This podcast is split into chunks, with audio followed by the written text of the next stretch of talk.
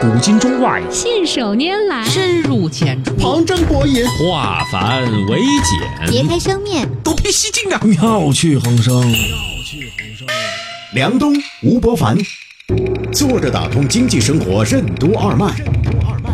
东吴同学会，一期一会。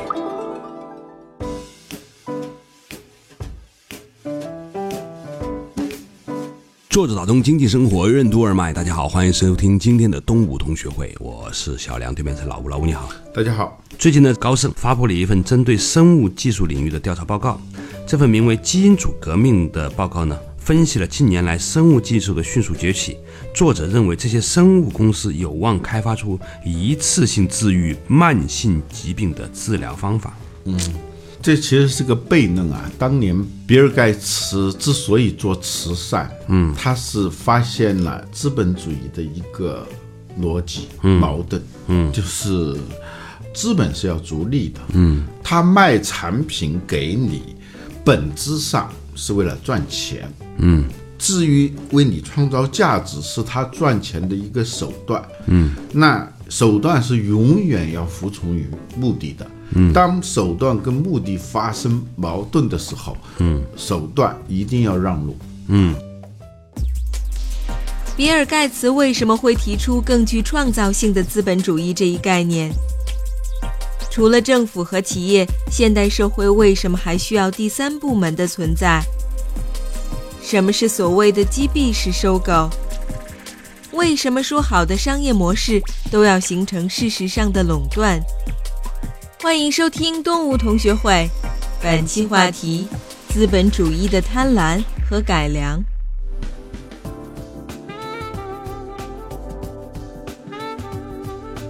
这份报告呢很有意思的，有两个结论哈。第一个结论呢，高盛认为呢，中国正在基因编辑方面呢有非常领先的表现，甚至认为中国在基因编辑这个军备竞赛上呢正在赶超美国。而另外一点比较具有争议性，我想跟你聊的是这个话题。他说呢，根据 CNBC 的报道呢，高盛分析师公开表示，快速甚至是一次性的治愈患者的商业模式并不利于长期利润，比如基因疗法。嗯，这就是比尔盖茨不信任资本主义啊，他提出了一个叫更具创造性的资本主义的一个概念。嗯，为什么呢？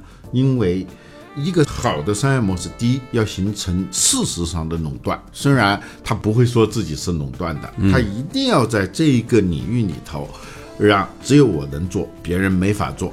别人没法做呢，有的是成本障碍，有的是技术的障碍，有的是性能上你不如他。所以，好的商业模式一定要形成垄断。垄断的目的其实是定价权。嗯嗯，对。第二个呢，最重要的是这个钱不仅要赚到，它有一个滚雪球的逻辑，就是雪有粘性，能够把一个小雪球逐渐滚滚滚滚滚大。嗯，但是要持续的滚大。需要一个斜坡，那个斜坡要足够的长，你才能够赚到足够多的钱。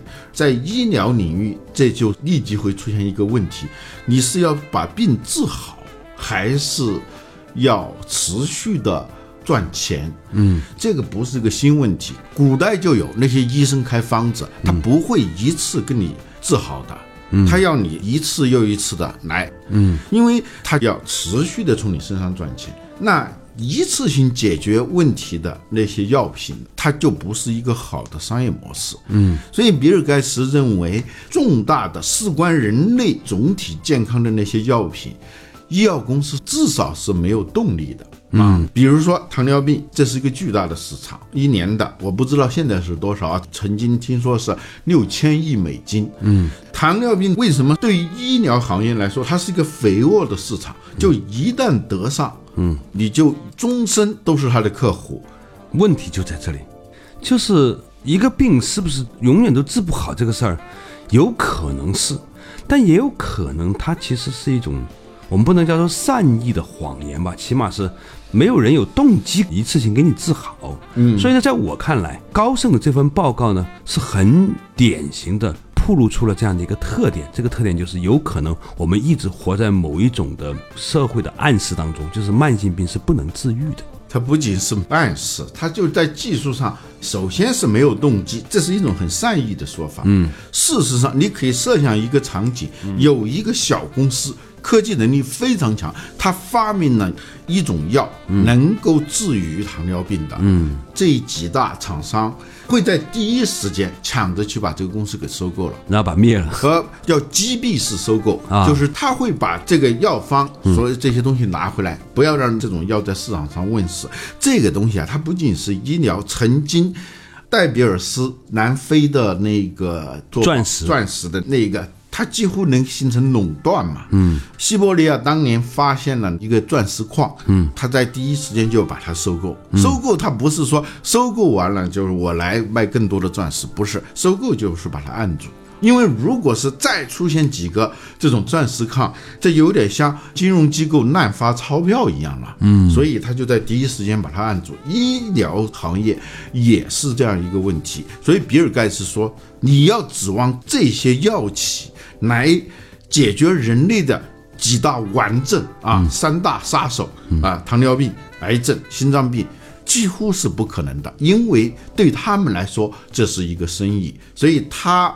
觉得应该用另外一种方法来解决这个问题，就是我不是做药企的，我通过别的方式赚了很多钱，嗯，钱对我来说已经没有一个压力了，我就成立一个慈善机构，上半辈子在商界获得地位，下半辈子在历史获得一个地位，只有这样的动机，才可能研发出一种真正能解决人类这几大顽症的这种药品。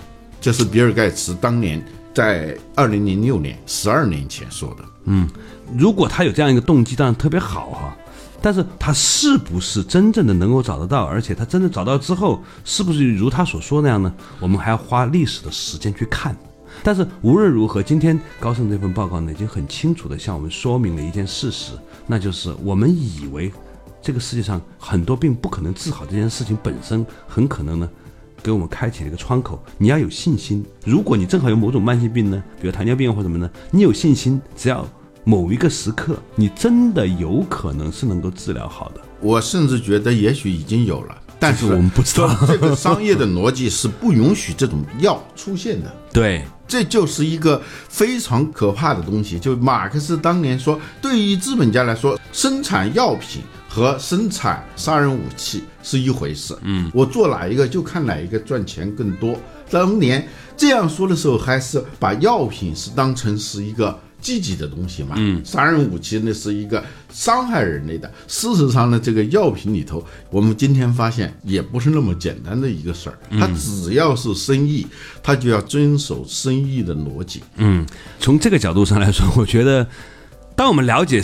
商业的本质是这样的时候呢，你就可以把这个逻辑放开一个视野去看各个领域里面正在为你制造的种种的成瘾性的机制，好像一个好的商业模式似乎都隐含着某种让你持续交费、持续终身服药的这样的一种逻辑，这是资本主义的逻辑。呃，商业模式的逻辑其实叫成瘾性依赖，就是所谓的好的商业模式一定要让。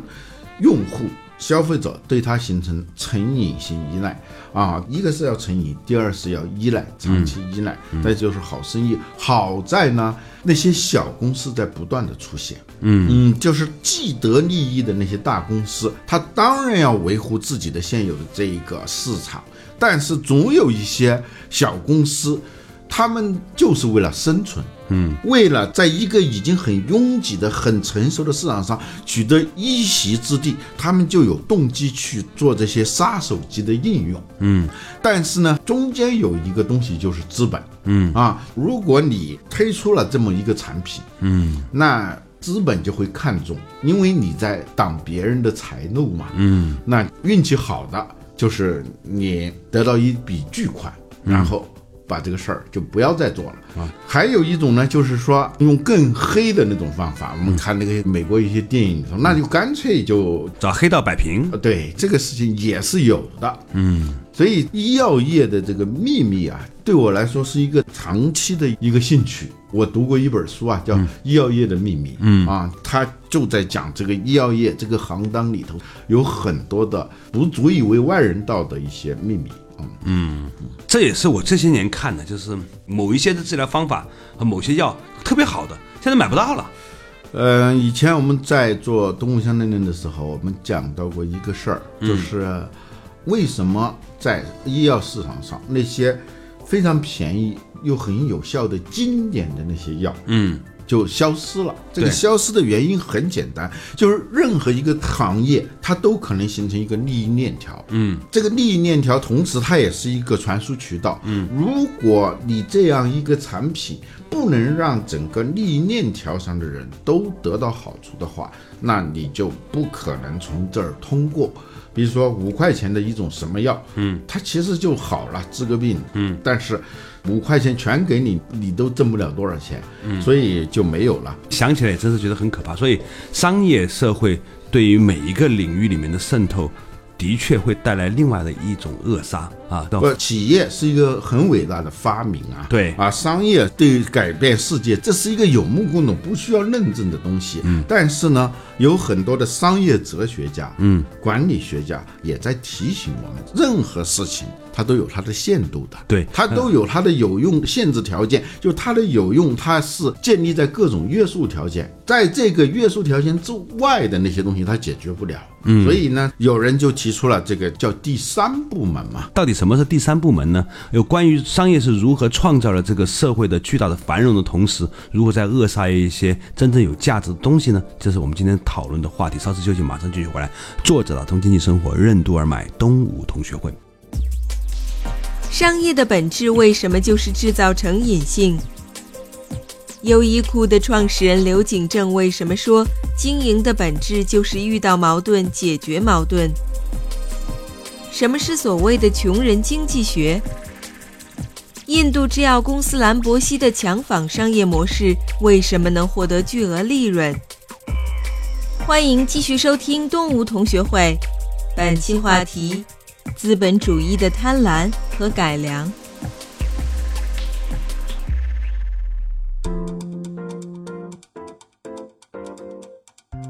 作者打通经济生活任督二脉，大家好，欢迎收听今天的东吴同学会，我是李小良，对面的是老吴，老吴你好。大家好，哎，今天聊到的话题呢，就是企业或者商业的贸易的本身带来了整个地球的繁荣，甚至创造了很多的财富和生产力，包括很多的创新啊。但是呢，当一个企业开始收割利润的时候，他们想的可能不是创造价值，而是如何持续的黏住消费者。当一个企业开始在思考如何长期持续的黏住消费者的时候，也许这就是这个商业它的弊端开始呈现的时候，而且不仅仅是药厂，在几乎所有的商业领域里面都有类似的逻辑正在发挥的作用。我们说第三部门实际上很简单，政府是第一部门，嗯，企业是第二部门，对。还有一种就是社会机构、啊，一些慈善机构啊，他们会解决一些政府想解决，但是呢，有些它来不及，或者有些东西它不太适合政府的这个角色，企业好像可以解决，但是以它的愿景、使命、价值观以及它整个商业的逻辑，它也很难解决这个问题。嗯，那就是第三部分。实际上，比尔盖茨他说的就是这样一个逻辑啊。嗯，所以呢，后来越来越多的。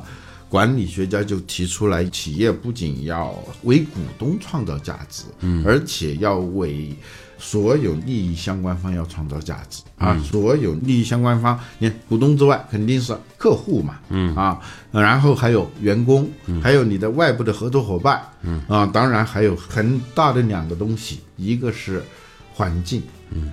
啊，你赚钱的时候，股东也赚了钱，嗯，消费者也得了利，员工也拿了很高的工资，但是环境是污染了，啊，这个也不行啊。还有就是社会，嗯，就是企业所在的这样一个社会的环境、社会的生态当中，企业应该有一种反哺的这样一种愿望。嗯，但是呢，我特别信 IBM 的前 CEO 郭士拉的那句话：任何一个很好的意愿，如果没有两样东西，它是没办法实现的。第一，你不对它进行考核和评估，它是不可能实现的。第二，没有一套可以持续的流程，它是没办法实现的。嗯，那你最后就会变成一种友善的建议。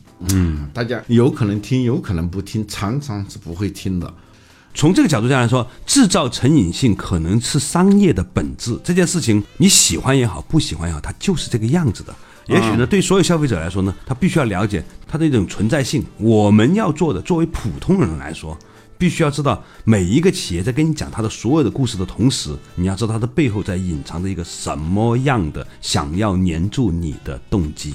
嗯，但是呢，刚才这样说的时候，又出现了一对矛盾。嗯，就企业又要追求商业利益，嗯，同时他又要讲社会责任。对。这两者呢，往往是有些时候很难兼顾，很难兼顾。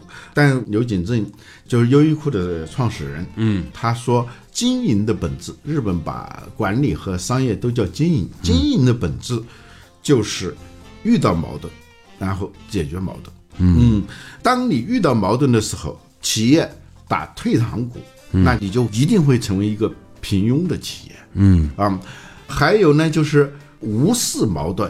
抓住一点不计其余，那你有可能就是毁灭。嗯，你选择我就是要做公益，那你有可能企业最后入不敷出，是吧？那个我就是要追求利益最大化，那你最后我们经常看到那种追求利益最大化的企业，最后被骂成猪头啊！啊，不是猪头就不存在了嘛，是吧？这种事情也有。那他说经营的本质就是遭遇矛盾，解决矛盾，比如说。又要创造社会价值，又要创造商业价值，那你怎么办呢？几乎是无解的。但是所有伟大的创新，全都是完成不可能的使命。嗯啊，这就回到以前我们讲过的一个话题，就是穷人经济学。嗯，因为你要让穷人得益，嗯，有不同的途径。比如说，你企业你去捐钱去建一个小学，嗯啊，去建个幼儿园，让穷人的孩子也能读书，这是一种方式。还有一种方式呢，你直接就是用商业的方式去解决这个问题。比如说，别说穷人了，就是有些生活比较富足的人，也许会因为一场病而因病返贫嘛，这种事情也很多嘛。嗯，那你要是去扶贫，你要做一件什么事情呢？就是做出一种穷人必须要用、有绝对刚需的，同时他又买得起的。一种产品，那你就是在同时实现社会价值和商业价值。但是你老是为穷人创造价值，你自己入不敷出，你企业破产了，那种也不可取，是吧？嗯，德鲁克说，让天使来经营一家企业，他也要盈利。嗯嗯，那怎么能盈利呢？我觉得印度的一些企业他们做的特别好，这就是穷人经济学啊。嗯，他们就是赚穷人的钱，同时又是帮助穷人。这是赚穷人的钱，怎么还帮助穷人呢？比如说，他们做了很多的适合于穷人用的各种东西啊，甚至是旅馆，嗯，他们能够做出那种不富裕的人住得起的，但是呢也很体面的这种旅馆啊。还有就是手术。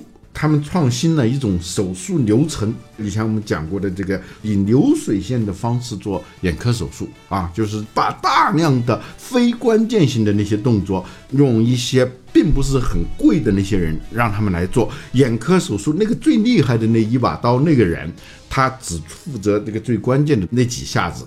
这样呢，它就变成个流水线。那个确实是面对穷人，如果是他的眼睛有白内障，你要是按正常的收费，那就他只能够永远失去光明。嗯，但他们因为要解决这个问题，你只能够使用一种很便宜的手术，才能够解决这些问题。当然，还其中有一个写进了商业案例，在各国的商学院都会讲到的，就是那个兰博西，嗯，他的强仿商业模式。嗯，就是这个南博西呢，它是印度的一家制药公司嘛。我记得我们东吴开头第几集里头就讲到过这家公司，因为他们面对的是印度的这个市场啊。嗯，印度的穷人比中国要多多了。现在，嗯，如果是药稍微贵一点，那他就只能等死了。嗯嗯，那他们就采取了一个，就是药品呢，它有个专利保护啊。这个我看了一篇文章，说为什么？药品一定要有专利保护，确实是很多药它研发费用啊特别的高。嗯，你要是弄出一种药出来，确实要花大量的资金。嗯啊，如果你不保护的话，那就没有人去研发这个东西。这它保护确实是有它的道理，但后来做了一个妥协，就是说。给你设一个保护期，在这个保护期，你能够把你的投入都能够赚回来以外，你还能够赚钱，这样你就有持续研发的这样一个动机。嗯啊，这些药它一旦申请专利，你其他的药厂就不能生产。那那个厂是怎么做的呢？那个南波西那个厂是怎么做的呢？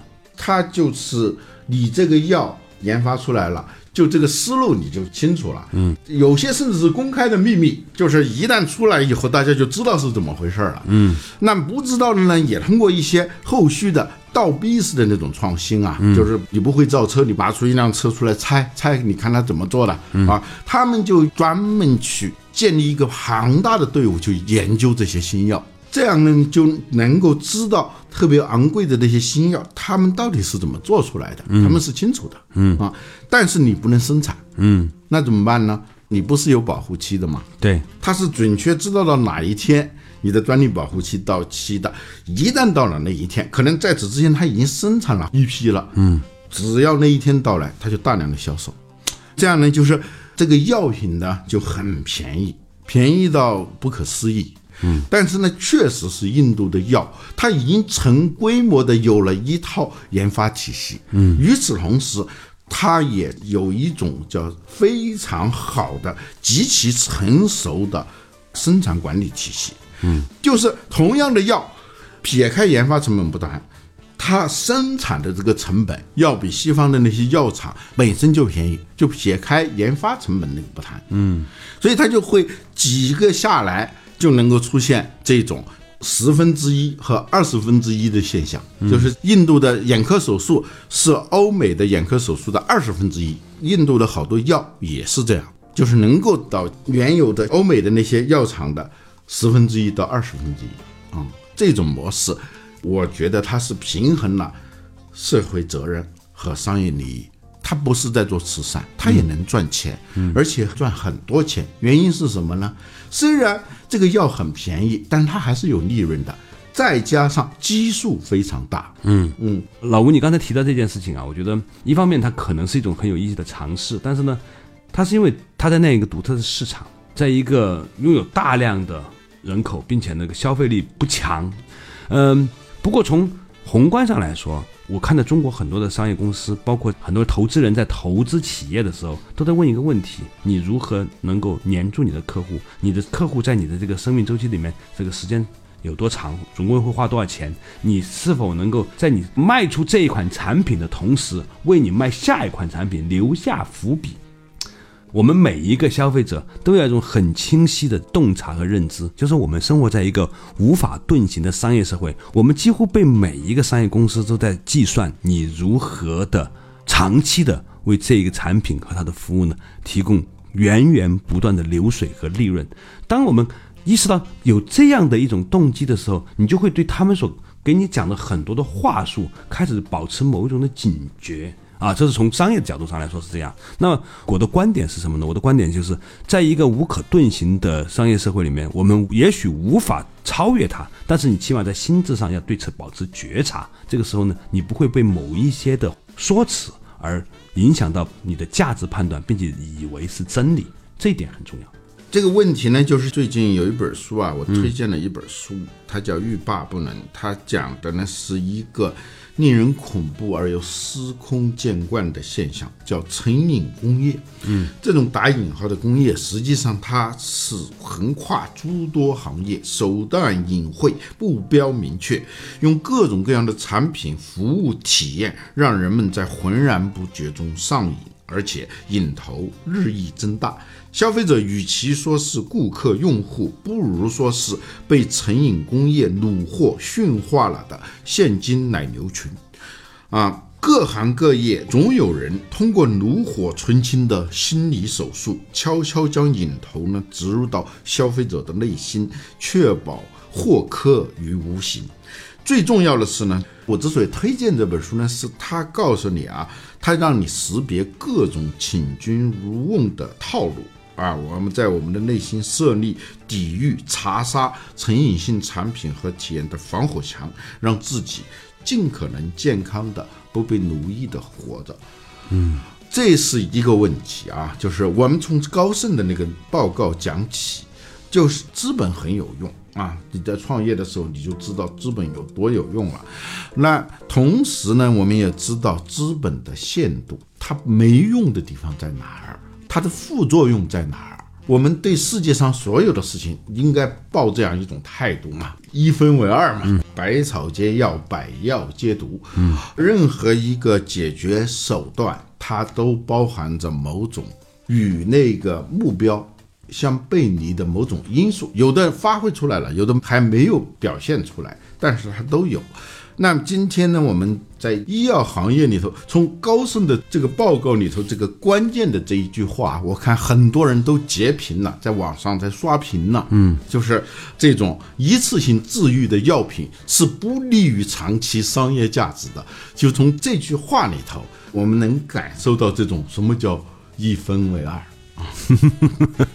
当我跟你聊完到这个地方的时候，我突然意识到，我们生活在现代的每一个人的宿命。